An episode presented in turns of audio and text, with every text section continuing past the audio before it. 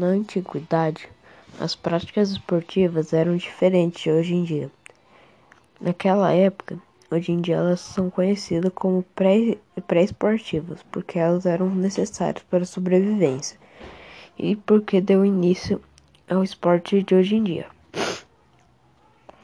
Ela era usada para corrida de, de predadores e para caça. Inclusive, muitas delas desapareceram com o tempo. Já outras se adaptaram sem ou com mudanças, que hoje em dia são chamados de esportes puros, como alguns tipos de jogos gregos e olímpicos. Jogos gregos é, são considerados um dos primeiros manifestações do esporte. Eram feitas por festas religiosas.